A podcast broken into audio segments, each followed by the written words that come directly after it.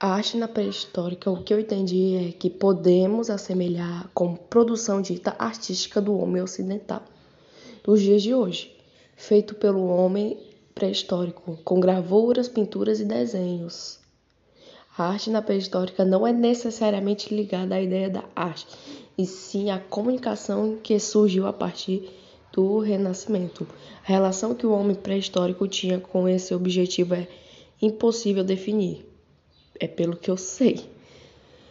Pode-se, no entanto, formular hipóteses e efetuar um percurso para para apoiar cientificamente.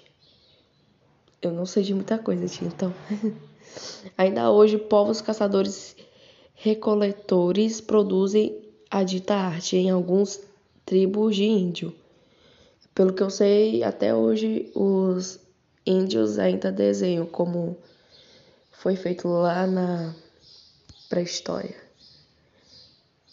É que eu sei, eu não sei de muita coisa da matéria porque eu, eu acho que esqueci.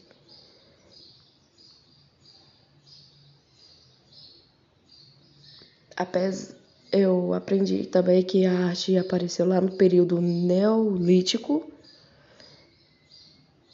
e a arqueologia registra, registra que no período paleolítico houve uma religião primitiva baseada no culto de uma deusa mãe, pelo que eu sei.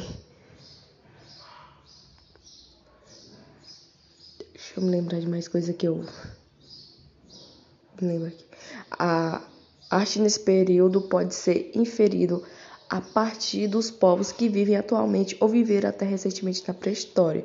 Por exemplo, os aborígenes, os aborígenos, neus, eu acho que é alguma coisa por aí, e os índios.